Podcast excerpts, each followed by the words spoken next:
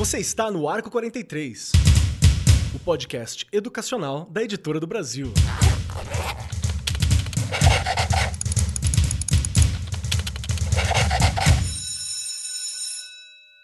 Saudações, saudações para você, meu querido professor, minha querida professora, você que é ouvinte do Arco 43 Podcast, que está conosco todas as semanas, muito fiel, está aqui próximo, conversando com a gente. Agradeço muitíssimo. Você que vai lá nas redes sociais e fala: Oi, Keller, oi, Regiane. Seja muito bem-vindo, pode vir mesmo. A gente gosta de bater papo sobre educação, por isso que a gente faz podcast aqui na Editora do Brasil. A gente gosta de falar de educação.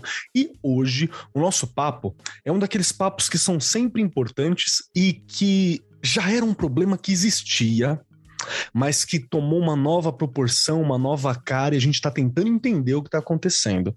Porque vamos falar sobre os resquícios da pandemia. O que fazer para reduzir os casos de evasão escolar na rede pública. A gente tem um foco aqui, é claro, vamos falar da rede pública em geral. A gente sabe que o Brasil é gigantesco e a gente sabe que evasão é um problema também geral e gigantesco dentro do Brasil. Vamos conversar um pouquinho sobre isso e junto comigo está aqui a minha destra para bater este papo hoje, ela, Regiane Taveira, a pessoa que me faria ir para a escola. Eu não ia evadir, desde que a Regiane estivesse lá com minha professora ou minha diretora, com certeza absoluta, eu não evadiria. Seja muito bem-vinda, Rei. Como é que você tá? Pronto pro papo? Estou super bem graças né, aos nossos aumentos que nós tivemos essa semana. Eu tô super feliz, tô pulando de alegria. Vamos lá, vamos deixar isso à parte. Delícia ouvir que você estaria na minha escola, né? Estaria. Que bom se, se todos fossem assim, não é? Como você colocou muito bem, um problema que já existia e a gente pode dizer que agora ele ficou muito mais acentuado, tenha certeza disso. E a gente vai continuar discutindo e vai continuar discutindo discutindo e vai continuar né, discutindo. Só para a gente começar a brincadeira aqui, no último, o censo de 2018 já apontou para a gente aí que 460, 460 mil alunos estavam fora da escola, em situação de abandono da escola, não é? Então, a gente já vê que foi antes pandemia, imagina agora, né? A gente já tem esses dados por aqui, mas é um assunto que realmente requer muita reflexão e como eu brinco muito aqui no podcast, já falei, eu não vou ver essa situação resolvida, infelizmente. Porque com 30 anos de educação, eu não vi e com certeza após pandemia, infelizmente a gente sabe que muitas coisas se agravaram e a coisa tá bem pior do que já estava. Mas não vamos começar o programa triste assim. As meninas estão ganhando aqui hoje. Nosso time, né, Keller? Hoje não tem jeito, só mulheres. Sim, sim, estamos muito bem acompanhados hoje aqui com pessoas de alto garbo, elegância, envergadura intelectual e moral.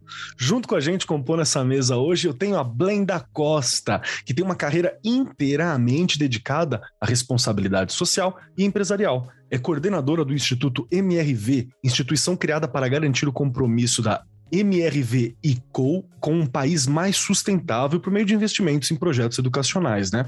Ela tem mais de 14 anos de atuação no terceiro setor, formação em serviço social em gestão das organizações do terceiro setor, além de especialização em gestão de responsabilidade social gerenciamento de projetos e gestão de negócios e inovação. Seja muito bem-vinda, Blenda. É muito bom ter você aqui para bater esse papo sobre algo que eu acho tão importante e que a gente tem dificuldade para resolver e para ter olhares mesmo. Tá tudo bem contigo? Tá pronto para o nosso papo? Tudo bem, Marcos, Regiane, Simone. Muito prazer estar aqui com vocês. É um assunto extremamente delicado, mas que precisa ser discutido, principalmente uhum. agora nesse mundo ainda em pandemia. Né? O que, que podemos fazer ainda neste momento. E concordo com o Regiane, talvez a gente não veja a solução disso acontecer, mas se a gente conseguir plantar um pouquinho dessa solução agora, eu já vou para outro universo com muita satisfação. perfeito, perfeito. Muito obrigado, viu? E compor na mesa também está ela, Simone Kubrick, que é cogestora e coordenadora pedagógica de projetos no Instituto Catalisador, pedagoga e mestra em psicologia da educação especialista em administração e o seu percurso profissional teve início na sala de aula, né, junto com a gente aqui, mas também tem outros lugares por onde ela passou, mas a sala de aula é sempre uma área de inspiração ainda hoje. Trabalhou no Colégio Santa Cruz, na Associação Trapézio, no Instituto Vera Cruz. Em 2015, co-criou o Instituto Catalisador, onde hoje ela ainda está trabalhando, realizando projetos educacionais, transformadores, tecnologia, criatividade, junto à rede pública de ensino. Tornou-se Creative Learning Fellow pelo MIT Media Lab e especialista em aprendizagem centrada no fazer pelo Project Zero na Harvard Graduate School of Education. E o meu inglês está muito bom. Seja muito bem-vinda, Simone. Muito bom ter você aqui. Tá pronto para bater esse papo sobre esse baita problemão e que a gente está aqui tentando ver o que faz? Apesar de ser um problemão, eu tô animada para esse papo. Acho que a gente, quanto mais a gente conversar sobre isso, trocar figurinhas, trocar ideias, a gente pode pôr a mão na massa para, como disse a Blenda, né? Mesmo que for um aluno a mais por vez que ficar na escola, isso já faz muita diferença. Então, vamos Perfeito. lá. Perfeito, é mais um com a gente, né? Mesmo que seja um, é mais um com a gente. É isso, isso é muito cada bom. um importa. Exatamente. Vamos lá. Para começar, acho que vou fazer um estado da arte aqui, que eu tô gostando de fazer estado da arte no início dos programas, né? Vamos entender o que tá acontecendo. Para você que tá ouvindo a gente aí, em 2035, tá bom, vou pôr um pouco mais longe, né, para ter certeza. Você que tá ouvindo a gente em 2045, aqui onde a gente está gravando hoje, em 2022, a gente ainda tá numa situação pandêmica. Arrefeceu? Arrefeceu. Tá um pouco mais seguro? Tá um pouco mais seguro. Tá super seguro? A gente ainda não sabe. A gente tá aqui tentando. A pandemia acabou deixando muitos resquícios na nossa vida. Tem gente com questões de saúde, tem gente que perdeu pessoas, tem gente que tá com dificuldades financeiras, tem muita gente assim com todas essas questões dentro da educação. E principalmente na nossa vida em sociedade, a gente foi muito afetado. Uma das áreas mais afetadas, e a gente ainda está tentando entender o que aconteceu, talvez você aí em 2045 já saiba, é o que, que aconteceu com a educação. E como que as escolas estão hoje, como que está sendo sentida essa mudança. E hoje no programa a gente vai falar de um dos pontos que já era crítico antes de pandemia. Com a pandemia ficou mais crítico ainda que é a questão da evasão escolar dos alunos das redes públicas de ensino e tentar entender o que a gente pode fazer quanto a esses casos, para diminuir, para ajudar, qual o papel da escola, dos familiares, quem participa dessas questões todas. É isso que a gente vai bater o papo hoje. E para começar, Regiane Taveira, você que é sempre a primeira pessoa a perguntar, você Bora já lá. deu aula em todas as áreas da escola, já trabalhou em todos os postos possíveis dentro da educação. E a minha pergunta é sobre evasão para você. Dentro da tua ação hoje, que faz bastante tempo que você trabalha com os pequenininhos, né, com os anos iniciais, o antigo Fundamental 1, tem evasão nos anos iniciais? Como é que é as características dessa evasão? Porque se tiver, porque normalmente a gente ouve muito do ensino médio, porque trabalha, porque tem família, porque X coisas como que é a cara da evasão dentro do, dos anos iniciais e se a pandemia tem dedo na evasão atual? Nossa, Keller, com certeza nós temos evasão, não é? Isso, como eu já falei no começo aqui, antes da pandemia e agora, né, nesse momento pós-pandêmico, mas ainda em pandemia, enfim, a gente tem sim. Né? Por quê? A criança, você sabe, de primeiro a quinto ano, depende muito, é muito dependente da família, claro. não é?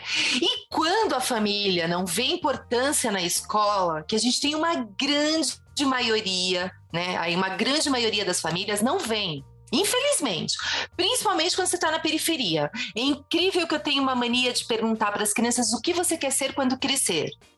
E você escuta sempre, né? É porque os pais geralmente trabalham em, né? Ou as mães como faxineira, os pais é como pedreiro, e eles se espelham nisso. E eles falam: Ah, eu vou ser igual minha mãe, eu vou trabalhar com, na, como faxineira, não é? Aí você pergunta assim: mas você vai continuar estudando? Ah, não, minha mãe só foi até a quarta série, ó. E hoje é o quinto ano. E isso os pequenos já falando. Então, quer dizer, isso é uma questão muito é, importante da gente destacar, porque a família não vê importância na escola. E quando você olha os dados da questão da evasão escolar, 40% né? 40% dessa evasão é justamente porque a família e o aluno não dá importância à escola. Então a gente já tem aí um dado que começa lá dos pequenininhos, não é? Mas é importante a gente pensar também, não é, que a gente tem uma história aí na educação, Sim. não é?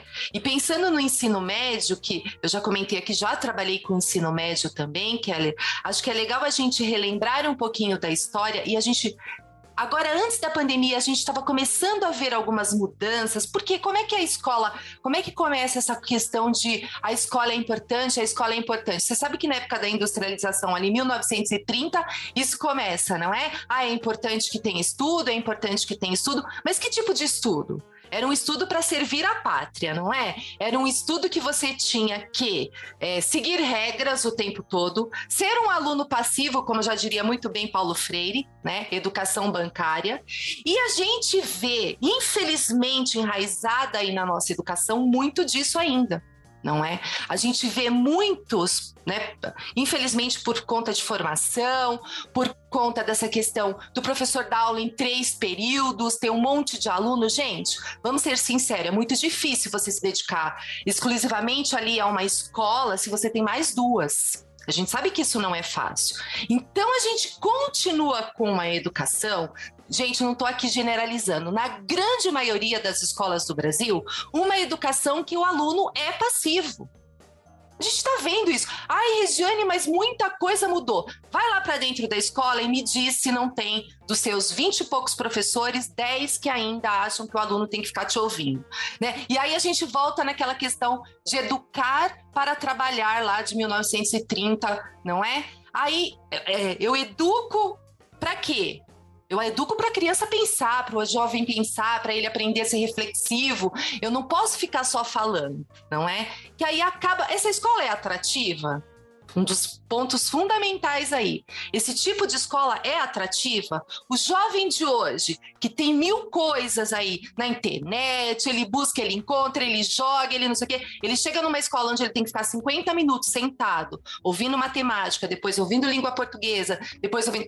Aí vai, ai, Regiane, né? Eu não sou assim, ok, tem os que não são, gente. Eu conheço professores maravilhosos, né? Mas infelizmente, eu estou dizendo e falando de uma realidade que eu assisto todos os dias, não é? É lá no chão da fábrica que você vê. Não Existem adianta, problemas, né? né? Essa é a questão. Existem a muitos ignorar, né? problemas, não podemos. Professor que sai de uma escola correndo para outra, porque infelizmente ele precisa disso para complementar a renda dele. E aí, essa questão da escola não ser atrativa, de você não ter um bom acolhimento acolhimento. E falando dos pequenos, como você puxou ali no começo, Kelly, também é muito difícil. Porque uma criança, ela precisa ser muito bem acolhida. Você precisa ter projetos que façam com que essa criança queira estar naquela escola, não é? Mesmo que você tenha todos os problemas do mundo, quando você fecha o portão do estacionamento ou, ou da, da entrada, por onde você quer que você entre ali na escola, você tem que esquecer e as crianças precisam do seu sorriso, precisam do seu acolhimento. Isso é importantíssimo. Eu começo a acolher a família lá na secretaria da escola escola não é? Eu acolho o aluno na sala, eu acolho o aluno no momento que eu estou dando, é, oferecendo a merenda escolar. Então, são muito muitos momentos que você precisa pensar numa escola. E o aluno, ah, o Keller não tá vindo, já tem dois dias. Ligo na casa do Keller. Se a casa do Keller não me atender, eu ligo no celular, eu mando recado. Ah, ele mora aqui na rua de trás. Vamos lá, Vamos lá. perguntar por que, que o Keller não tá vindo? Gente, é um trabalho de formiguinha, como a Blenda falou aqui no começo, né? A gente acaba, se você consegue salvar um, é uma maravilha, não é? Mas a gente não quer ver esses dados gigantescos, porque de um em um em cada escola, né? A gente sabe que vira um dado gigantesco e muitas crianças e adolescentes fora da escola. Então, Keller, a minha pergunta lá de novo, né? Os pequenininhos começa lá. A questão da, de não querer ir para a escola começa lá. Porque, Perfeito. infelizmente, há famílias que não apoiam e é o momento que a gente mais precisa dessas famílias junto com a gente. Eu acho que isso é uma das coisas que a gente mais sente como professor, é esse, essa, essa, essa não visão que muitos estudantes têm de pertencimento à escola, né, de querer ir. Muitos têm, isso é maravilhoso de ver, mas ao longo do tempo ter essa ânsia por estar presente naquele momento, ter um espaço agradável ajuda muito. Deixa eu perguntar para Blenda. Blenda, começar contigo uma pergunta aqui que eu acho que é importante. A partir da tua visão, no teu olhar, a Regiane deu aqui todo um panorama também, de acordo com a experiência dela, com as vivências dela, e pelo teu olhar, o que, que você acha que ocasiona essa evasão escolar que a gente tem? Que, que você acha que são pontos críticos? E lembrando, né, que a gente vai ser generalista, porque a gente está falando do Brasil inteiro e é um continente, né? claro. né? Mas o, o que, que você vê assim como pontos principais que a gente deveria olhar e lidar? Marcos, com a fala da Regiane, eu fui lembrar, na minha época de infância, minha mãe era professora. Uhum. É, e era exatamente essa realidade. Eu sou filha de escola pública, minha vida inteira, inclusive a mesma, formação inteira. E é exatamente essa realidade, a professora dando aula de manhã, de tarde e de noite. E às vezes, por mais que tenha paixão absurda por aquilo, a dedicação bate, ela né? realmente é, fica diminuída pelo cansaço, né, gente? Nós somos pessoas, né? Não são máquinas, não são computadores que dão conta do trampo 24 horas. Mas ainda em cima da sua pergunta, Marcos, é um ponto que eu acho que é crucial assim nessa evasão é justamente porque o público de escola pública ele vive um círculo de vulnerabilidade social muito forte. Bem lembrado. Muito forte. E muitas vezes a ausência da família, como muito bem contado por Regiane, não é por escolha, é por necessidade. Às vezes a família olha para aquilo, poxa, é importante o menino estar tá na escola, mas eu preciso pôr comida na mesa. Então, às vezes eu não tenho tempo para poder dedicar para ele o dever de casa, uh, ou seja, qual for a atividade que a escola quer envolver a família junto. Então, para mim, eu penso que é um, é, é, um ponto assim, fortíssimo. Enquanto a desigualdade social no Brasil também não for tratada, a educação também não vai conseguir. Porque a família não vai ter condições de acompanhar esse pequenininho ali até chegar no ensino médio. E às vezes, quando chega no, no ensino médio, é o momento que larga, porque precisa ajudar a família. Uh, e não só nesse momento, recentemente nós tivemos um caso aqui dentro da, da, da o Instituto Emerga lançou um, um, uma bolsa com, com uma faculdade e o menino passou no vestibular. E lá ficamos muito felizes. E ele vira para a gente numa conversa e fala: Eu não sei se eu posso, porque eu preciso ajudar minha família, porque aconteceu isso, isso e isso com outro fulano da família, enfim, preciso ajudar. A gente conversou tanto com ele que ele foi, tá lá, tá fazendo faculdade. A família tá super feliz, ele tá super feliz. Mas não é essa a grande é, é, é, a maioria dos casos não é isso que acontece. É justamente ao contrário, eu não consegui fazer, não posso fazer. E sabe que uma coisa que me veio também da minha memória quando eu era mais nova, o tamanho das turmas. Verdade, são grandes, é né? algo que me chama também a atenção. Como é que numa turma de 40, um professor, um ser humano consegue chamar a atenção de todos eles, fazer aulas atrativas com um nicho de pessoas tão diferentes? Informação de personalidade num período que tem que tomar tantas decisões. Então, isso também é uma coisa que me recordo lá na minha época, tinha 40 meninos em sala. Coitados meus professores, eles foram guerreiros em formar é, essas pessoas. E como que é possível manter o estímulo? Como? É. Às vezes, eu acho que muitos alunos deixam por aí, porque não conseguem sentir a atenção e a dedicação que o professor quer dar para ele, mas ele tem que dar para mais 40 mais 30. Então, eu penso que essas são duas coisas que são fortes, Marcos, para a né? evasão. Né? Hoje a gente está olhando para isso e lidando com isso. Muito bom, Sim. muito bom. Eu quero puxar também essa pergunta, dar uma esticada para você, Simone, para ouvir qual que é a sua, os seus olhares a respeito, mas também quero acrescentar uma outra questão. A gente está falando bastante sobre nossas experiências, sobre o passado e o presente. Eu também gostaria de ouvir de você no seu olhar, na sua linha de estudo, nas suas percepções, qual que é o efeito que a evasão dá ao longo do tempo, tanto para o sistema de ensino quanto para o Brasil como um todo? Tem uma questão que é muito óbvia, né? Que a gente perde mentes, né? O Brasil, tá, tá a gente está perdendo boas cabeças, a gente não sabe quantas pessoas geniais a gente não perdeu porque teve que trampar, porque teve uma urgência, porque teve alguma coisa, né? A gente é, é um processo de desigualdade mesmo, né? No fim das contas. Mas dentro do seu olhar, qual que é o efeito da evasão ela causa também ao longo do tempo, tanto para o sistema de ensino quanto para o Brasil como um todo? Só para a gente ver a gravidade dessa situação. Heller, eu vou chegar lá, mas eu, eu, preciso dialogar com o que vocês já foram colocando. Favor, eu não aguento que fiz um monte de anotações até. Eu penso anotando.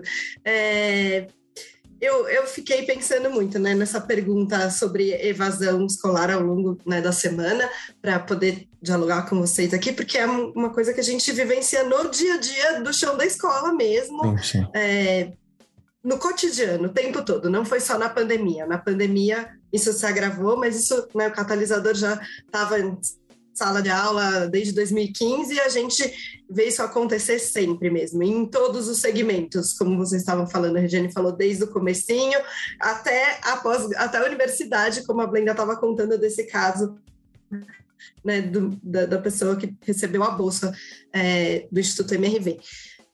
Eu fico pensando que não dá para a gente apontar uma causa, mesmo como todos vocês já estão falando, né? É, a evasão tem, é multifatorial, tem, a gente tem fatores que têm a ver com a estrutura dos sistemas de ensino, a gente tem é, fatores que têm a ver com, as, com a contingência da vida de cada família, mas eu acho que o mais importante para a gente poder é, evoluir nessa conversa é, é a gente é, não ficar procurando exatamente culpados, mas a gente poder somar forças para fazer uma mudança, né? Uma mudança de mentalidade coletiva, sistêmica, para que a evasão escolar possa diminuir. E eu me preocupei bastante com essas falas a respeito das famílias, né? Eu, na experiência do catalisador, eu, eu não tenho pesquisas para mostrar aqui para vocês, é muito da experiência do dia a dia nas, nas escolas parceiras, também um recorte, né? Escolas na periferia da cidade de São Paulo, escolas estaduais, municipais, mas geralmente em, em, comunidades muito vulneráveis.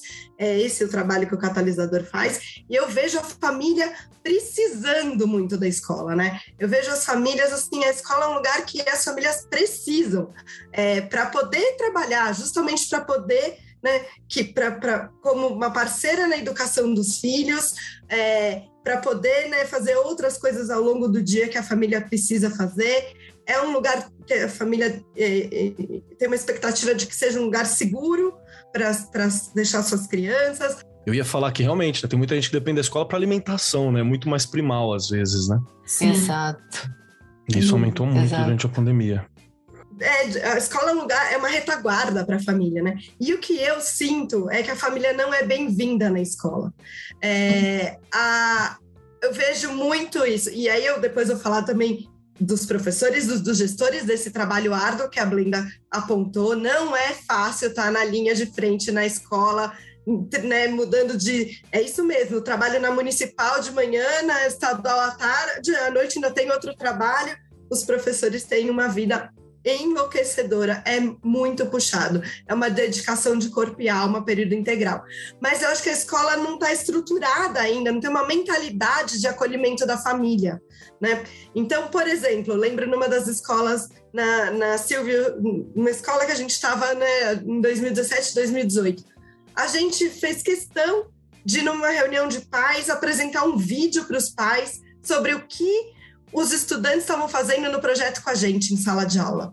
Eu lembro do espanto dos pais em poderem ver o que acontece no dia da, dia da escola. E era uma projeção simples, um vídeo muito caseiro, gravado por nós mesmas com o celular, assim, nada, né, né nenhum filme super audiovisual, mas uma simples é, gravação pôde compartilhar com os pais o que, os, o que a meninada estava fazendo no dia a dia da escola. E eu lembro do brilho do olho dos pais falando assim: é isso que eles estão fazendo aqui? Então eu vou trazer ele no dia seguinte porque eu quero que eles façam mais. Eu lembro de uma família que tinha mudado de bairro e não queria mudar de escola porque a, família tinha entendido tanto o que o projeto estava fazendo dentro da escola e não queria ir para outra escola porque queria que a criança continuasse naquele projeto, mas só porque ela pôde vislumbrar o que está acontecendo naquele projeto. O que acontece depois da grade da secretaria? Para dentro do muro da escola. Quando a família é chamada na escola, geralmente é para uma reunião de pais que entra de um em um para puxão de orelha, né? E a família não se sente bem-vinda nesse espaço. Então, é muito difícil que a família se engaje se ela não faz parte. Eu acho que a família poder fazer parte né, de tudo que acontece dentro da escola Quanto mais você envolve a família, mais aquele estudante também vai estar envolvido no dia a dia. E assim, só para continuar falando da família, eu lembro na pandemia, ao longo da pandemia, a gente estava em parceria com uma escola municipal, de Pirituba também. Não era possível que as crianças estivessem nas escolas. Não tinha é, computadores e na né, internet na casa das crianças, mas por, a gente fez grupos de WhatsApp com as mães e essas mães foram incríveis. Elas voltavam Verdade. no fim do dia do trabalho e se dedicavam a emprestar seus celulares né, para as crianças poderem responder e postar as atividades que elas tinham feito do, durante o dia de forma assíncrona. E é a, o papel das mães nesse contato que a gente teve com as crianças ao longo da pandemia foi imprescindível. Então, acho que quando a mãe consegue ver o que está acontecendo, ela consegue é, ajudar a impulsionar a participação do estudante também.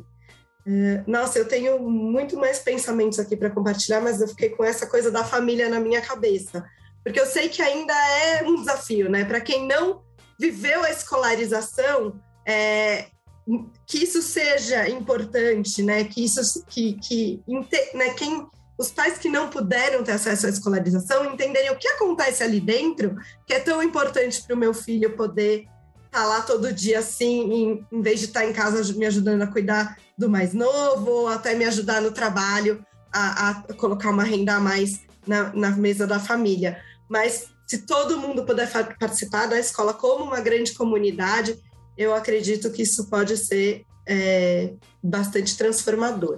Nossa, perfeito. Acho me que é perdi, eu, me perdi por aí. Agora vamos voltar para a tua pergunta. Não, eu, eu só para falar que eu adorei assim a questão e até difícil a gente falar que realmente muitas escolas talvez hostil não seja palavra, uma, uma, boa palavra que foi essa que me veio à mente, mas tem escolas que, no mínimo, não são acolhedoras para a família no geral.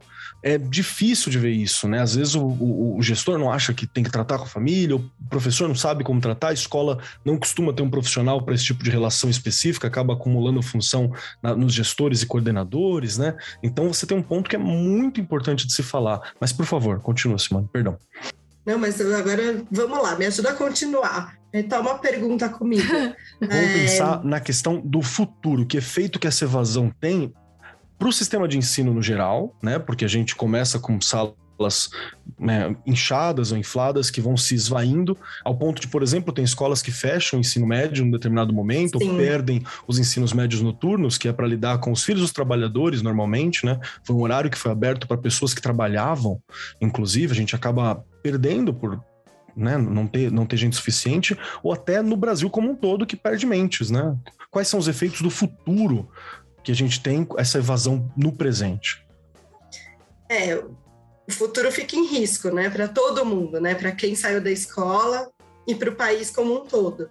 E você estava falando do ensino médio, eu acho que, é, apesar da Regiane já ter apontado, né, que existe evasão desde dos pequenininhos, eu vejo o ensino, os anos finais do ensino fundamental, é um momento bastante delicado também de evasão. Sim. Eu tenho visto, né, junto também com as práticas do catalisador nas escolas, que o, o que antes era o Fundamental 2, né, os anos finais do Fundamental, do sexto ao nono ano, é um momento bastante crítico, porque é um momento em que é, o foco não está mais em, em, alfabetização, né? Precisamos garantir que as crianças aprendam a ler e escrever no tempo certo. E isso tem um grande esforço, né, de políticas públicas, da sociedade civil organizada e também no ensino médio que é a empregabilidade, né? A preocupação de que manter a meninada na escola para garantir uma entrada no ensino superior e, e, um, e um encaminhamento para a empregabilidade o, esse, o sexto ou nono ano é um limbo ali né, na, na escola, é um limbo de preocupações. Tem menos gente preocupada e olhando para esse momento, né? E é um momento frágil, é virada para a adolescência, e é um momento onde quem não aprendeu a ler e escrever passa a acreditar que não é mais possível, né? Perdi o bonde da escolarização, não vou mais ser capaz de entender nada, né? E, e de fato, né? Cada vez mais a lousa fica cheia de palavras que o adolescente nem compreende, só copia, ele vai ficando cada vez mais alheio àquilo que acontece no ambiente da sala de aula, vai acreditando cada vez menos que aquele é o lugar dele. Né? Então, o, o, ensino fundamental 2 é um momento, uma virada importante que a gente está cada vez mais olhar para que essa consequência de futuro que você está me perguntando e apontando também se amenize, né? A gente não pode se preocupar com a evasão escolar mesmo só lá no ensino, funda no ensino médio, a gente tem que começar a se preocupar com isso desde sempre. E quanto Sim. mais evasão escolar, menos pessoas, né, assim, com pensamento crítico, a gente vai ter participando da sociedade civil. A gente vai ter um país com menos participação social, hum, com menos possibilidade de, de ser um país democrático, né? com um, um país que tenha lugar para é, essas vozes todas, elas vão se apagando, né? como se as luzinhas é, fossem se apagando e a gente vai ficando numa grande escuridão é, de, de, cidadania mesmo, de participação ativa na sociedade. Não se trata só de eles não, não fizeram parte né, do sistema escolar, eles vão ficando a parte de todo o sistema social. Perfeito, perfeito. E agora eu quero puxar para você. À vontade, Blenda, por favor. É que eu vou, eu vou, ter que complementar essa fala de Simone, porque me veio uma coisa aqui na cabeça. É claro que o impacto no mercado de trabalho é gigantesco, nas mentes brilhantes que a gente pode estar perdendo aí, mas eu fico pensando na dificuldade que esses jovens vão passar pelas relações pessoais. É um básico, né? As dificuldades na saúde mental. Como Perfeito. que vai ser o nosso futuro? Gente, a gente está num ano que é impressionante o que eu vi um dado desse, um dia desses para trás. É, é um ano onde os jovens que podem tirar título de eleitor e eles não querem tirar. É um, o índice mais baixo de cadastros para título de eleitor. É, é, Isso um... já é o reflexo real. Não acreditar Perfeito. no futuro, né? É uma indicação de que não, não vê um futuro. É. Não vê participação Isso... no futuro, né? Exatamente. Isso mostra uma fragilidade do sistema educacional e social brasileiro que vai nos acompanhar por décadas. Por décadas e mais décadas. A pandemia realmente chancelou tudo e escancarou isso com todo mundo. É, é extremamente preocupante. Terrível, terrível. Eu queria perguntar também para você, Rê. Você é a gestora, você é a nossa gestora aqui. Fico aqui pensando as meninas falando, você falando, vai dando uma agonia, né? Um dá, nervoso. Dá, dá vontade de fazer algo, sair daqui e buscar aluno Isso, nas buscar costas, todo assim. mundo, nenhum é. a menos. Já tô até antecipando aí. Mas a gente tá fazendo, né, Blaine? É. A gente tá fazendo. Gente, olha, o terceiro setor é... um papelão na escola para ajudar, viu? Precisa. Projetos, eu acho que é um grande caminho.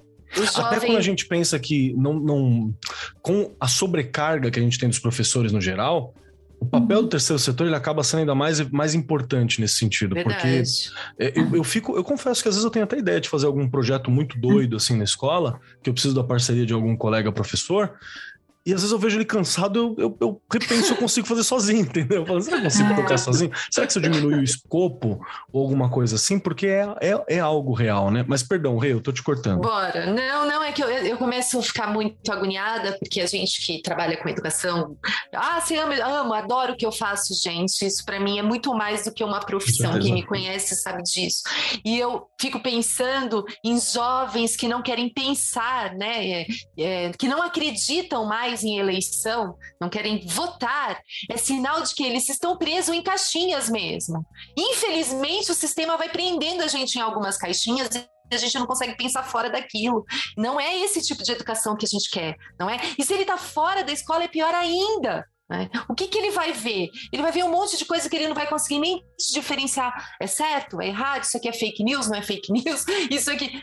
Gente, é uma pessoa que não vai conseguir refletir. Claro que alguns têm uma autonomia de estudar sozinhos, gente. Sim, sim. Há muitos que eu conheço que não foram para a escola e que são gênios, me desculpa, né? Infelizmente a gente sabe que, é, felizmente a gente sabe que existe, mas é muito triste você pensar que aquele jovem não passou pela escola, não teve a chance de, né, de, de vivenciar essas questões, de estar ali em grupo, é, viver né, com, com os ter colegas. Ó, quem é o seu amigo de escola? Ah, o fulano. Não, eu não tive porque eu desisti. Gente, olha, as le... são muitas coisas que são afetadas aí pensando na saúde perfeito, mental, perfeito. como colocou a, a Blenda aqui. Muitas. Ser exposto a outros olhares. A escola também tem isso. É preciso que tenha professores e, e pessoas com vários olhares, isso, inclusive, para a gente ver a diversidade dessa, dessa questão toda. E tem uma questão, Rei, que você acabou de falar que eu acho que é fantástico. Eu vou dar um exemplo particular meu aqui para o nosso querido ouvinte e para a galera que está aqui na mesa. Eu aprendi muito muito de, de inglês, assim, para ler, para falar ainda tem muita dificuldade, mas eu aprendi muito para ler na adolescência, por causa de RPG, para ler, porque eu me forcei e consegui. Ok, fantástico. Hoje eu tô aprendendo uma outra língua, eu tô aprendendo, tô aprendendo japonês. Vou demorar é anos para conquistar isso. Amigo é chique, gente. É, vou, vou demorar isso. anos para conquistar pensando isso. o quê? é, mas ok. Só que tem uma questão, eu até tentei começar sozinho para o aplicativo, e eu tenho certeza que há pessoas geniais que conseguem fazer isso sozinho. Não ah. é o meu caso. Para isso, um professor é um facilitador.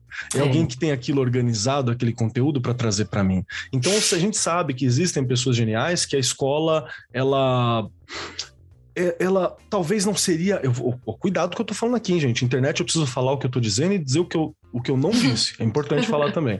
Não estou dizendo que escola não é necessário. Estou dizendo que há pessoas que têm uma autonomia, né, que é suficiente às vezes até para se virar. Então isso é importante colocar. Mas imagina que uma pessoa com autonomia e direcionamento consegue. É o mundo, sacou? Então, gente. Essa é a parada. É. E quantos e eu... não estão lá com a gente? Né? Exato. E eu queria te puxar, Rê, o papel do gestor, cara. O que, que um gestor tem que fazer quando a gente conversa sobre, sobre a questão da evasão? Qual que é o trabalho do gestor? É um trabalho gigantesco, Keller, no sentido de, primeiro você está trabalhando com seus professores o tempo todo ali, essa formação em serviço, ela é importantíssima. Né? Quais projetos a gente vai, pode fazer aqui nessa escola para né, que essas crianças se sintam é, parte desta escola, né? Cada escola tem sua identidade, eu sempre falo isso. Então, o nosso projeto político-pedagógico que tem que ser consultado, reformulado, reorganizado ali o tempo todo. Então, que tipos de projeto a gente pode fazer?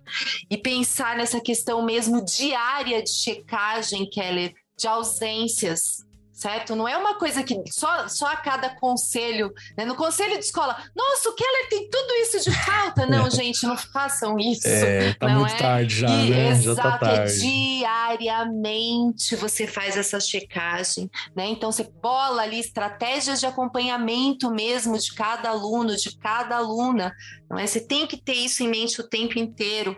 A questão das famílias, você chamar, conversar. Algumas vão te xingar, vão dizer que para que, que a gente está fazendo isso e você continua ali com o sorriso na cara tentando descobrir, né? Geralmente são pessoas que estão ali em situação mesmo vulnerável financeiramente e são pessoas que estão pensando mais em ganhar o pão, como eu já ouvi de muitos pais, do que na verdade que o filho vá para a escola. Mas você tem que convencer. Uma coisa que o professor, né, tem que ter ali em mente que ele tem que convencer essa família que a escola é importante, né? E eu estou falando de professor no sentido de gestor porque, né, nós somos todos professores. Você só está ocupando um cargo, mas você é um professor. E essa questão de uma avaliação, Keller, porque às vezes a criança já faltou tanto e ela ficou tão defasada ali nas questões né, do processo de ensino e aprendizagem.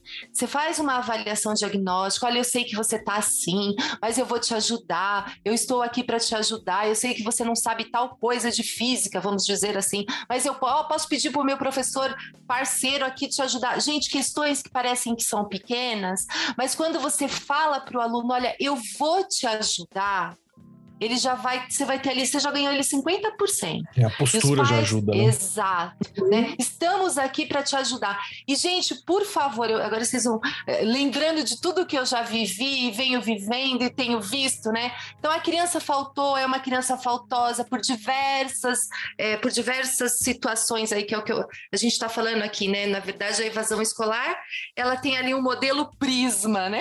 São vários lados ali que você pode tentar descobrir, não é?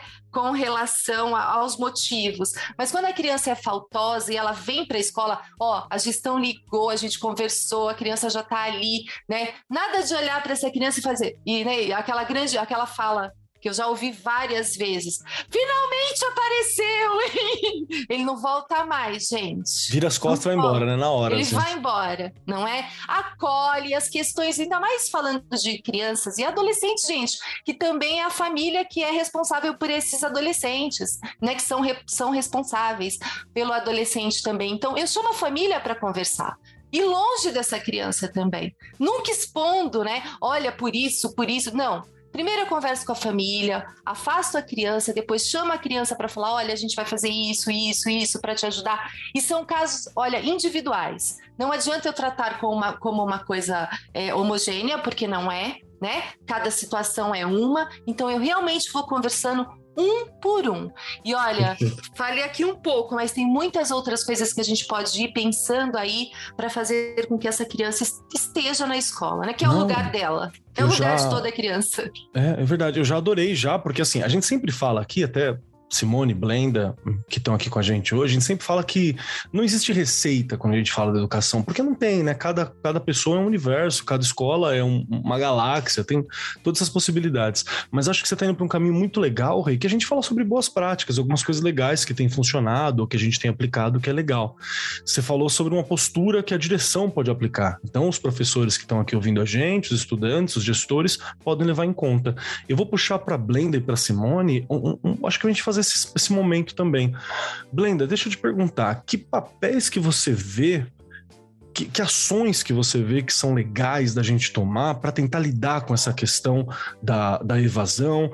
Como é que eu posso fazer essa conversa da comunidade, como a Simone puxou? É, como que eu posso buscar parcerias, talvez, com a galera do terceiro setor que está disposta, que está afim, que está lutando para lidar com isso? Me dá dicas do que eu poderia lidar, né? Lembrando que não são receitas, gente, são dicas de coisas que a gente pode fazer, de ações que a gente pode fazer. São tentativas. Tentativas, exatamente. Muito interessante isso que a Regiane colocou para a gente, que como é importante o estudante perceber que ele é observado né, e cuidado. Putz, demais. Isso faz toda a diferença. Essa observação e essa escutativa que todos os educadores que estão ali no dia a dia desse estudante pode fazer muita diferença. E eu fico pensando, aí puxando sardinha um pouco para os meus colegas de profissão, quanto seria uma dupla também perfeita professores, gestores e assistentes sociais dentro da escola. Ah, seria incrível. Como seria uh, uma receita, digamos assim, Marcos, uhum. uh, para reter esses meninos, porque são vários olhares para criar estratégias específicas para cada caso. E assim como a educação social também não tem receita de bolo. Verdade. É análise individual. Como seria perfeito? Eu Bom. acho que seria sensacional, uma bolada super bem é, para a educação. E pensando um pouquinho também, eu sou super fã de trazer e conectar o terceiro setor com a escola. Desde quando nós criamos isso no MRV, aí Simone nos ajuda aí com a lembrança de 2016, né, Simone? Que foi é. quando o Instituto MRV e o Instituto Catalisador se toparam pela primeira vez e a gente entrou dentro da escola porque a gente viu a potência dessa parceria. São pessoas e atores sociais que buscam a mesma coisa. E muitas vezes o terceiro setor se limita a fazer algo que não tem um espaço físico e o equipamento público está logo ali, que são as escolas. É público. milhares né? de escolas tem é no país e é público, gente. Então é um casamento perfeito, para mim é um melhor caminho. É justamente a sua dor, Marcos, como professor. Eu quero fazer um projeto, mas meu colega está super cansado. Como que eu posso fazer isso? Vamos bater na porta do terceiro setor e falar, terceiro setor, vem com a gente. Nós fizemos isso, provocamos isso no chamamento público, onde Catalisador está conosco pelo segundo ano consecutivo, porque já, já temos mais anos de história, uh, mas foi justamente esse convite. O terceiro setor convidando as escolas para executar projetos. E a gente só tem visto resultados positivos. Só tem visto resultados positivos. Então, acho que é um excelente caminho. É, é um caminho que, sem dúvida, só vai gerar fruto positivo. Não tenho dúvida disso. Muito bom, muito bom. Acho que Simone você... pode contar um pouquinho eu vou emendar, gente, é, eu tava aqui Exatamente, vem Simone. Eu vou emendar, porque assim, a gente é, trabalha né, nessa perspectiva de fazer parceria com a escola pública, de fazer parceria, e o gestor é o nosso primeiro parceiro. Sem a parceria do gestor, nada acontece dentro da escola. É, e a gente, né, tá, a brincadeira do nome, né, catalisador é essa, né, que a gente não vai fazer pela escola, mas a gente vai fazer com a escola. A gente entra com essa, com, como uma energia extra, né, para fortalecer quem já está ali no dia a dia, que tem todas as competências para fazer acontecer a educação no dia a dia, mas é muita demanda, né? O gestor tem uma demanda imensa para lidar, os professores também, a comunidade escolar geralmente né, em situações de vulnerabilidade, a, a, ideia do terceiro setor em parceria é essa, né? Poder ser uma energia a mais para fortalecer aquilo que já poderia acontecer na escola. Né, e que tem algum curto-circuito impedindo, por exemplo, resultando em evasão escolar a, a nossa, a nossa, sempre a nossa perspectiva é essa, né? Estabelecer a parceria. E o, o, o gestor ter essa mentalidade, né, de que a escola não precisa resolver tudo sozinha, ele faz parte do território educativo da cidade, né? Que tem outros equipamentos na cidade com, com os quais ele pode fazer parceria para se fortalecer e fortalecer a própria comunidade da escola, é muito bacana. Vocês já falaram também é, do, do papel, né, desse cuidado todo é, com o, com o aluno em si, com cada aluno, né? O apoio que tem que ser tão especial e cuidadoso com cada aluno, eu concordo muito. E aí eu vou lembrar desse cuidado com o educador, que também vocês já mencionaram, mas que também acho que é papel do gestor, né? A Rita Camargo, que é a outra co-criadora do Instituto Catalisador, ela tem uma frase assim que fica reverberando sempre na minha cabeça, que o que a gente gostaria de fazer é ajudar que todas as escolas fossem lugares onde todos queiram estar. Todos, não só os estudantes, né? Que os professores queiram estar na escola.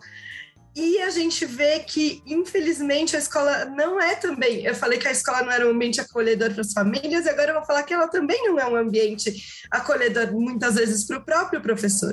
Então, que o papel da gestão também é cuidar dos professores. A Regiane falou da formação continuada né, em serviço, isso é uma das uma das vertentes muito importantes para o professor poder se, continuar se sentindo competente para estar tá na, à frente do ensino e da aprendizagem, mas o professor também precisa sentir que aquela escola é um lugar de acolhimento para ele, é um lugar onde ele se sente bem, se sente valorizado, é, porque a criança ela saca rapidinho no olhar do adulto que está ali na frente da sala se o adulto está querendo estar tá ali ou não está né? Se aquilo está sendo interessante para o adulto, se ele tem um brilho no olho, se aquele não é o lugar onde, onde o adulto quer estar, tá, imagina a criança. Então, que os professores voltem a, a curtir a sala de aula, a escola, se sentir bem lá dentro, sentir que aquilo é um lugar potente, de transformação social importante, né? Essa valorização toda do professor, ela, ela precisa de toda a sociedade para acontecer,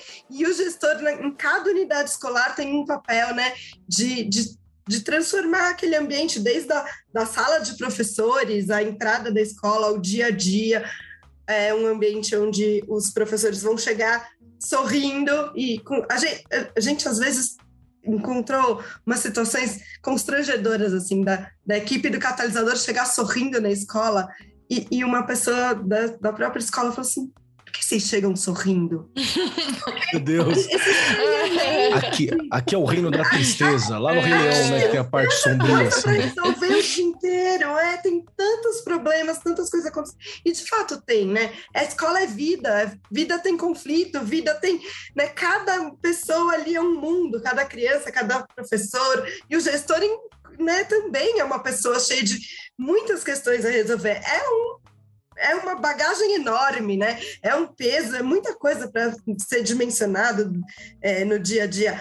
Mas acho que se a gente não chegar minimamente disposto a enfrentar isso, né? É verdade. Como é, algo interessante, né? Que mesmo que trabalhoso, é, é transformador e é potente, nada pode acontecer. O estudante saca que essa equipe não está ali de fato de corpo e alma, né? E aí, por que que então eu vou estar? É, então, acho que é isso. A gente tem trabalhos para fazer de todos os lados, né? Com a família, com os professores, com cada estudante, para que a escola seja um lugar onde todos queiram estar.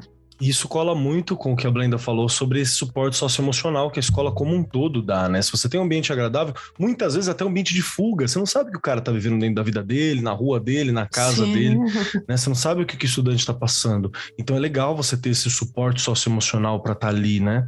E, e, e, isso como uma forma de combater a evasão é algo que não é impossível de se fazer ela está mais associada a uma postura, está associado a uma, uma boa conversa com a gestão, uma decisão de alguns princípios, uma carta de valores, uma repaginada no PPP. A gente já começa a lidar com essas questões, né? Tô, tô falando bobeira, Blenda? Fala para mim, tô falando, tá dentro do, da proposta? De jeito nenhum, é isso mesmo, porque se a gente não cuidar, eu não ganchei com Simone, se a gente não cuidar de todos, não vai adiantar, a gente não sai do lugar. Se a gente não cuidar do estudante, a gente não sai do lugar se a gente não cuidar da professora, a gente não sai do lugar se a gente não cuidar do gestor também não. É uma cadeia, é uma grande família, é uma grande comunidade. Então, um problema de uma pessoa, é problema da comunidade escolar inteira. Então a gente precisa fortalecer essa rede de apoio, deixar ela sólida. E um ator pode colaborar com o outro. Não só falei do terceiro setor aqui, mas o segundo também. Ele pode muito colaborar com essa realidade das escolas públicas do, do, nosso país e mudar a nossa história. Gente, o Brasil é riquíssimo em todos os sentidos. A gente precisa dar uma reviravolta na nossa educação para que a gente mantenha as nossas mentes brilhantes aqui dentro e desenvolva aquelas que acham que não são. Porque essa socioemocional ele impacta também na autoestima e desencadeia também a vontade de não estar dentro da escola e viver em comunidade. Né? Então, gente, é unir forças, fazer isso acontecer. Muito. Perfeito. Inclusive os professores, né? Eles também têm, às vezes, essa mente brilhante que está apagada pelo trabalho, Exatamente. é uma coisa que a gente estava discutindo, né? Exatamente, que potência, que potência que a gente tem na mão desses grandes mestres, são eles que formam os nossos futuros presidentes, os nossos futuros ministros, nossos futuros tudo, que vão comandar o nosso país e que podem mudar essa realidade. Então, esses mestres precisam ser olhados, esses mestres precisam de dedicação. Cada dia, assim, cada dia mais, porque é uma cadeia. Como Simone disse, se um está bem, isso tudo vai acontecer. Isso tudo vai virar uma coisa boa. Todos os atores têm que estar bem nesse contexto. Fiquei pensando aqui numa coisa que a gente tem muito hoje, que é tão importante a gente ouvir, né? Acho que a Blenda colocou muito bem aí também quando ela fala da gente ouvir esses estudantes, estar sempre atento a qualquer coisa. Gente, a gente comentou aqui uma vez, num, fizemos um episódio sobre o recreio, lembrando que ele faz parte ali de todo o trabalho pedagógico da escola. Durante o recreio, a gente descobre muitas coisas, questão de bullying, que afasta a criança da escola tá? A questão até, eu tive, olha como é interessante, uma criança esses dias chorando durante o recreio, uma pessoa veio conversar comigo e a gente foi conversar com esta criança. Essa criança parece que ouviu, ouviu a mãe dizer que ela estava gorda e ela não podia comer, então o horário de recreio para ela estava sendo um terror, um terror, Tá? Isso aqui, ó, esse mês eu passei por isso. E ela é, chorava, e ela nem estava querendo mais ir para a escola justamente por conta disso, né? E aí eu chamei, conversei com ela, né? perguntei que horas ela tomava café, para onde ela ia depois da escola, tal, e fui falando, fui falando, fui falando, e falei para ela, olha, eu quero conversar com a sua família. E lá eu tenho um trato com as crianças que eu não mando bilhete ou eu não ligo, eu dou um voto de confiança que eu falo. Falo, olha, você avisa a sua mãe, o seu pai, o seu tio, enfim, quem cuida de você, que eu quero conversar. E aí, eles, eles. Tem aqueles que falam, mas a grande maioria fala. E eu acho bem legal, porque, né, olha, é, a diretora, sei lá, quer conversar com você. E aí a família vem. Né? E é por conta deles falarem. Eu acho que isso é super importante também, porque parece que é uma coisa imposta, né? Quando eles acostumam a falar, a dizer que a gente quer conversar, é porque eles também já têm confiança. E a mãe dessa menina veio, a gente conversou bastante tal. Olha só, um detalhe, né? Que foi uma funcionária que viu essa menina chorando, ela veio me avisar e aí a gente conseguiu descobrir o que era para ela estar contente ali. Né? Então, coisas pequenas, você fala, ah, Regiane, mas se ela desistisse, era mais um que estava desistindo. É isso que a gente tem que tomar cuidado. E eu chamei atenção aqui para a questão do bullying, porque muitas vezes essas coisas acontecem mais no recreio, né? O fulano é isso, o ciclano é aquilo, e eles vão, vão. É. Então a gente tomar cuidado ao observar isso. Onde porque... a supervisão diminui um pouco, né? Porque você não está em sala, não está acompanhando. E a gente sabe que um, a gente tem aí hoje um dado gigante, gigante também com relação ao bullying. A criança deixa de frequentar, porque é difícil, né, gente? É muito complicado todo dia alguém apontar o dedo para você e dizer que você é uma coisa que você sabe que não é, mas que de tanto falarem você acaba né, absorvendo aquilo. Eu acho que Especialmente é uma, questão... uma situação de fragilidade emocional, que muitas Sim. vezes a pandemia trouxe, né? Tudo essas questões. Exato, Keller, você falou tudo agora. A gente tem. Aliás, assim, a gente, a gente sempre teve que estar muito atento, mas eu acho que agora, muito mais, porque eles estão precisando da gente. E a gente tem que estar muito, mas muito atento o tempo todo. Que é o que eu falei: se um, se um vai embora, você está perdendo um. verdade, verdade. Regiane, adorei isso que você falou né, do, do recreio. Eu, eu, já não aguento, vou fazendo links aqui na minha cabeça, dá muita vontade de. Essa é a graça né, do papo, né? Que a gente puxa. Mas é isso, né? Que o recreio, né? Que eu achei muito precioso você trazer o recreio como exemplo, porque todos os tempos e espaços da escola, né? Todos os lugares e momentos são mesmo é, oportunidades da gente é, fazer com que o estudante queira estar na escola, né? E continue ali. A gente pode até achar que ah, esses momentos são mais de cuidado do que de ensino não. e aprendizagem, mas eu acho que não. Se é não tiver mesmo, né? É uma formação de vínculo, de confiança, de engajamento e de cuidado. Sim, a dimensão da aprendizagem não acontece. É e se essas outras coisas estiverem equacionadas, o estudante vai vir e a aprendizagem vai acabar acontecendo. A gente está muito preocupada no pós-pandemia, né, com a recuperação das aprendizagens. Eu acho que é muito mais preocupante isso, né? Que a escola volte a fazer sentido é, para os estudantes, né? Que eles, que eles procurem a escola né, como um local seguro e não um local onde eles se sentem constrangidos por bullying ou por tantas outras questões. Eu fico lembrando, logo que é, voltaram às aulas presenciais, inicialmente aqui, pelo menos no estado de São Paulo, ainda não era obrigatória a presença dos estudantes, né? Demorou uhum. um certo, alguns meses para se tornar obrigatória de novo a frequência. E aí a gente estava num projeto, né, no ensino médio do Fernão Dias Paz, uma escola aqui na, é, em São Paulo. É, Diretora bastante... Lilian, minha querida, aquele abraço. Exatamente. Lilian, trabalhou comigo por muitos anos aqui em Suzano. Incrível, aquele abraço, Lilian, você é maravilhosa. Uma gestora engajada, assim, e uma coordenação engajada na escola. Zé, Zé é coordenador, era coordenador, não é mais. Era coordenador, né? exatamente. Eram os nossos parceiros, a Lilian e o Zé. Exatamente. A gente, uma gratidão a eles, porque eles realmente sim, são gestores que se importam muito com a presença de cada estudante na escola, que estavam fazendo uma busca ativa dos estudantes depois da, né, no retorno da pandemia, e ao longo da pandemia fizeram o que podiam para continuar né, um vínculo com os estudantes. Mas mesmo assim, na hora que a, a, a, a volta à escola foi possível, é, é, a gente ficou espantada com os alunos que voltaram. A gente falou assim, eles voltaram, né? E aí eu sempre ficava me perguntando, o que fez eles voltarem enquanto a, a, a, a frequência ainda não era obrigatória? E é isso que me encanta, né? Às vezes a gente fica pensando tanto nas causas da evasão, e eu gosto sempre de pensar no problema do lado avesso, né? O que faz um estudante querer ir para a escola quando ele Verdade. não é obrigado a ir?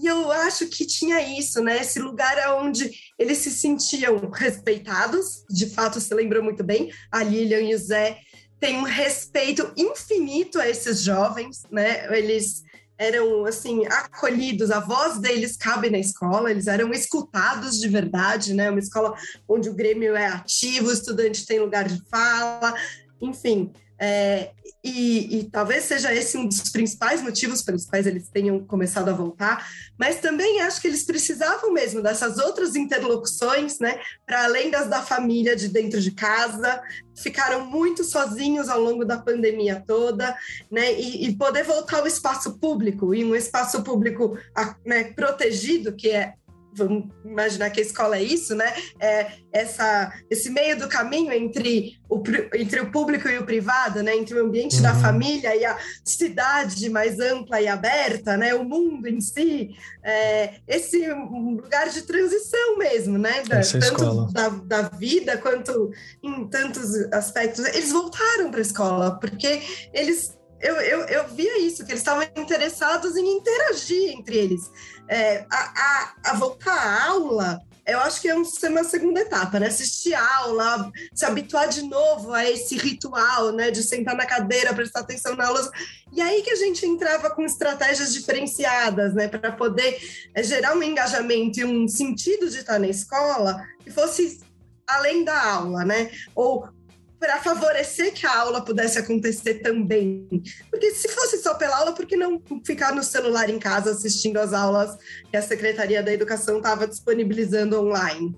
É, isso podia acontecer à distância, às vezes não por causa da internet e tal, mas o que mais o jovem estava procurando na escola para além da aula?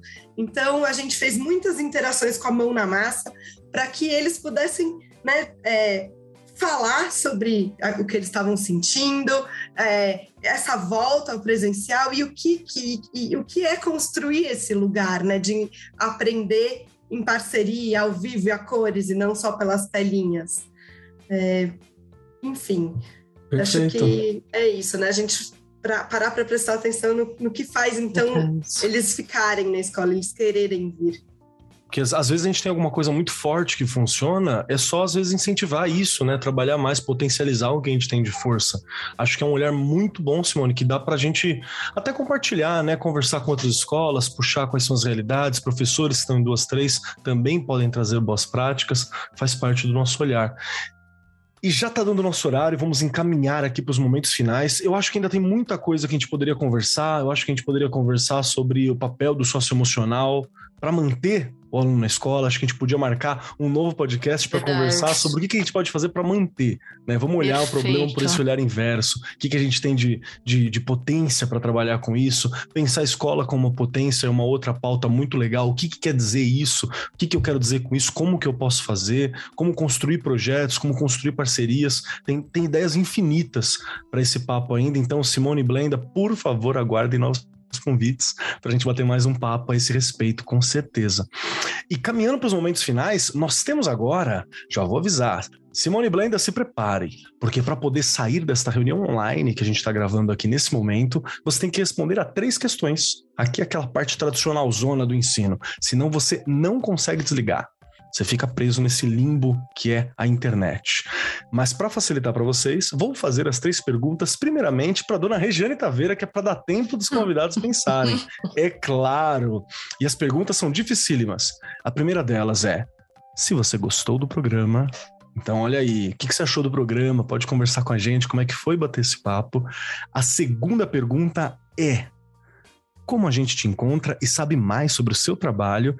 Vai que alguém aqui gostou muito da ideia, queria saber mais sobre como fazer uma parceria, queria entender mais algum ponto aqui que a gente não conseguiu desenvolver por causa do tempo, pelo formato também que a gente tem.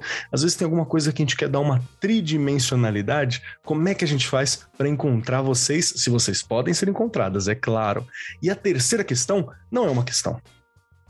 Ela é uma dica um conselho, uma dica, uma frase, uma palavra, uma música, um livro, um texto, qualquer coisinha que seja um pedacinho da Blenda e um pedacinho da Simone para acompanhar a gente ao longo da semana, para ficar aqui do nosso lado, conversando com a gente e dialogando com a gente ao longo da semana que está por vir.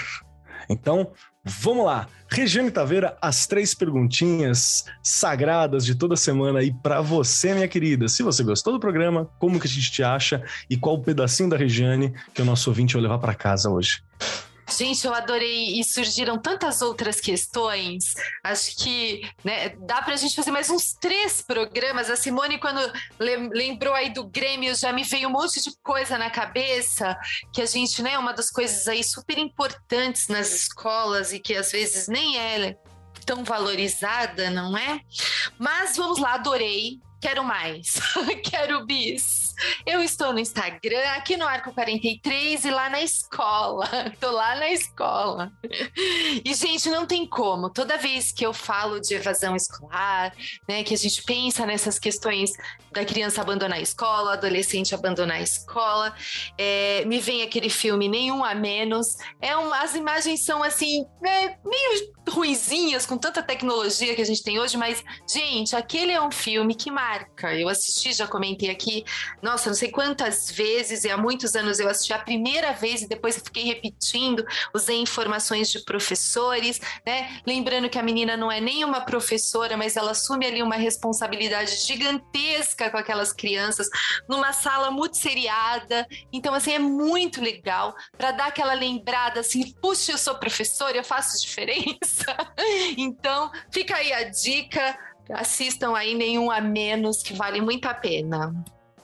Perfeito, perfeito. Rê, muito obrigado, viu? Obrigado por vir aqui bater Obrigada esse papo, por trazer essa experiência toda semana. É sempre um ponto alto para mim estar aqui conversando contigo, você sabe disso. Obrigado mesmo. Sim, eu nem fale, né, Kelly? Depois eu te conto das fofocas da sua voz. Ah, é mesmo? quero, Quero saber, vou até fazer uma voz um pouco mais sedosa Olá, agora pro final. Não tô conseguindo, já tô meio rouco da semana. Mas beleza, vamos lá. Agora é com você, Blenda Alves, que está aqui com a gente. Temos três perguntinhas para você. Primeira, se você gostou do programa. Segunda, como que a gente sabe mais sobre a Blenda? Como é que a gente descobre mais sobre o trabalho da Blenda? E terceira, que não é uma questão, é que pedacinho da Blenda você vai deixar ao longo das semanas ecoando em nossos corações e mentes aqui como ouvintes. Eu acho que gostar é pouco. Ficaria aqui facilmente por mais boas horas conversando, porque é um assunto importante, é um assunto que nos dá muitas ideias, dá vontade de começar a fazer, como o Marcos falou. Vamos fazer um projeto, vamos lá procurar alguém. E é isso, é apaixonante é, esse momento. Eu sou muito grata por ter sido convidada a participar com vocês. Me encontra fácil, LinkedIn, Glenda Alves, taca lá que me encontra e também no site do Instituto MRV tem o nosso canal de comunicação, só entrar lá, mandar um e-mail para a gente, a gente sempre responde todos os e-mails que chegam aqui, todas as dúvidas, quando querem marcar reunião, bater um papo, estamos sempre disponíveis. E o que eu deixo de mim, é, eu sou totalmente apaixonada pelo que eu faço e eu acredito 100% no poder que a educação tem de transformar qualquer realidade. Então, se eu puder deixar algum recado, é não abandone os sonhos. Não deixem de buscar as parcerias para que isso possa acontecer. E se apaixone todos os dias pelo que você faz. Por mais, às vezes, pedrinhas que tem no caminho, chuta essa pedrinha, resolve o problema, cabeça para frente e vamos embora. É isso. Valeu, galera. Perfeito, muito obrigado, Blenda. Obrigado por estar aqui compartilhando sua experiência, sua expertise, todo o seu conhecimento, todas essas ideias, essas possibilidades, esses olhares que são únicos e especiais da sua experiência mesmo. Obrigado por estar aqui com a gente, viu? Valeu. E vamos lá, Simone, Simone Kubrick que está aqui conosco. Simone, três perguntas para você. A primeira delas, se você gostou do programa. A segunda, como é que a gente sabe mais sobre a Simone, sobre o seu trabalho, como é que a gente te contata. E a terceira, um pedacinho seu para ficar com a gente ao longo da semana, para a gente pensar, curtir, entender, refletir e levar para a vida. Ai, tanta coisa. Gostei muito, acho super importante a gente poder ter esses fóruns né, de encontro, de conversas, cada um tem né, o seu percurso na área de educação, as suas experiências, todo mundo foi aluno e todo mundo aqui se importa com, com educação né, e com o futuro das crianças, dos jovens e do país. Então, eu acho que é uma conversa importante sempre, a gente possa, assim, como a Regiane falou, a gente fica angustiado com a questão, mas quando a gente conversa sobre ela, a gente vai tendo né, insights, pensamentos e, e mais é, vontade de pôr a mão na massa para fazer a diferença e transformar a realidade. Eu acho que é, esse tipo de conversa é preciosa sempre. Quanto mais, melhor. A gente amplia o diálogo não só entre nós, mas na sociedade como um todo, né? E a, a, vocês me encontram, mas principalmente acho que a equipe do Instituto Catalisador, né, que tem o apoio do Instituto MRV há tanto tempo e a gente consegue fazer isso acontecer, porque esse apoio é tão importante, impulsando o nosso trabalho. É, nas redes sociais, a gente está no Instagram, Instituto Catalisador. O nosso site é também catalisador.org.br. Eu gostaria muito de convidar todo mundo né, a curtir, não para só dar like nos posts, mas para interagir com a gente nessa conversa, né? O que o diálogo possa acontecer. A gente adora fazer perguntas e ouvir o que os educadores estão pensando também, para a gente poder aprender coletivamente sempre. E no nosso site, a gente tem uma biblioteca de práticas porque tudo que a gente faz na sala de aula, né, na rede pública, em parceria com os estudantes e professores da rede pública, a gente documenta, sistematiza e compartilha de forma gratuita, aberta online, Creative Commons, para o professor poder remixar na sua sala de aula, no seu contexto. A dica que eu vou deixar é o Caderno do Educador Mão na Massa, que foi uma publicação do Instituto Catalisador, é, muitas aprendizagens ao longo né, desses últimos seis, quase sete anos, e a gente aproveitou o tempo da pandemia para sistematizar né, as práticas de sala de aula, como a gente tem feito isso na sala de aula, como a gente tem gerado engajamento dos estudantes com a mão na massa e também aprendizagens curriculares. E esse caderno está disponível para download gratuito no site do Catalisador. Ele já chegou assim em todos os estados brasileiros e já tem mil downloads feitos. Então já tem uma rede de educadores no Brasil todo conectada com essa proposta de educação mão na massa. E a gente convida cada um que está aqui escutando a fazer parte desse movimento, né, de trazer educação. A gente fala que o Mão na Massa é mais do que uma proposta maker, né, é um engajamento de corpo e alma. Então, baixa o seu caderno e vem fazer parte da conversa também. Muito obrigado, Simone. Obrigado por trazer esse seu olhar, essa sua paixão, todo o conhecimento que você tem também de estar atuando diretamente ali. Agradeço muitíssimo pelo seu tempo de estar aqui conversando com a gente. O tempo é inestimável hoje em dia, né? E você cedeu também para estar aqui, a Blenda cedeu para estar aqui. Então eu agradeço muito e tenho certeza que os professores que estão assistindo a gente, ouvindo a gente nesse momento também. Obrigado, viu? E vamos lá, chegou a minha vez. Eu quero dizer que eu adorei esse bate-papo, porque eu sou professor de ensino médio há 11 anos. E faz 11 anos que a questão, que tem várias questões que me assombram, mas uma delas é a evasão escolar, assim. Às vezes eu vejo gente que nossa, muita possibilidade, né? Aquele cristal que tá se lapidando, que tá rolando, mas por causa de trabalho, por causa de questões sociais, porque a vida chama às vezes e a pessoa tem dificuldade de manter os dois ou para de ver brilho na escola e na educação. E é muito triste. É muito triste quando a gente se depara com isso e a gente vai lá, conversa, faz o que pode, mas não raras vezes foge um pouco da mão do professor como indivíduo. Acho que é por isso que as redes são tão importantes que a gente está conversando aqui, por isso que esse papo é tão especial, né? Quem quiser me achar por aí, arroba Marcos Keller na maioria dos lugares, Cobold Keller no Instagram, porque eu fiz ele na adolescência e Cobold é um bichinho de RPG, uma gracinha. Então, tá lá pra galera que quiser seguir. Nem era tão adolescência assim, confesso, já era adulto, só gostava de RPG. E também a minha indicação de hoje para vocês é uma indicação daqui da casa. É uma indicação da Editora do Brasil, que está com o selo Arco 43, que eu talvez já tenha indicado, inclusive, nessa temporada. Mas eu vou mandar de novo porque eu acho que é uma ferramentinha poderosa, que é o livro Gamificação Escolar de Bolso feito pelo Francisco Tupi Gomes Correia. O Tupi que já gravou com a gente um podcast sobre RPG em educação lá, lá atrás, tá lá para dar uma olhadinha, ele fez esse material. Porque a ideia da gamificação dentro da escola é uma forma muito bacana da gente ter pequenas práticas, práticas pontuais que tornam mais interessantes, que faz com que os estudantes entendam as regras, que faz com que eles se tornem mais ativos. Então é uma forma muito bacana. É um livrinho minúsculo, pequenininho, mas extremamente potente, cheio de práticas. É algo que vai direto para ação. Então eu adorei esse material, um material muito bacana. Vai discutir várias questões. E fica também o convite, porque eu acabo indicando duas coisas de vez em quando. Toda a coleção de bolsos que a editora do Brasil tem, que é BNCC de bolso, ensino médio de bolso, projeto escolar de bolso, é, marketing escolar, muito legal, marketing escolar de bolso para sua escola aparecer, para você mostrar o que está sendo feito, letramento de bolso, gestão de bolso, tem de tudo. Dá uma olhadinha nessa coleção, é baratinha, deve estar tá na Amazon, você consegue pelas redes da editora também, é muito legal para quem quiser dar uma olhada.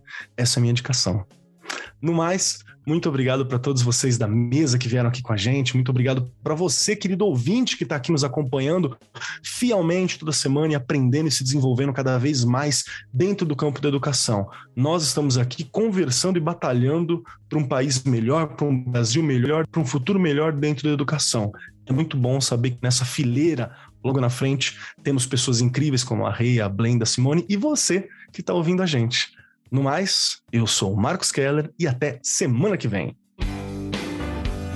Este programa foi apresentado por Marcos Keller e Regiane Taveira. Gravação e edição Agência Bowie. Produzido pelo Departamento de Marketing da Editora do Brasil. Gerência de Marketing Helena Poças Leitão. Coordenação de Marketing Lívia Garcia. Siga-nos nas redes sociais: facebook.com barra Editora do Brasil, twitter.com barra Editora do Brasil, instagram.com barra Editora do Brasil underline oficial e youtube.com barra Editora do Brasil. As opiniões expressas no programa são de responsabilidade dos respectivos convidados e não expressam necessariamente a opinião da Editora do Brasil ou de seus colaboradores.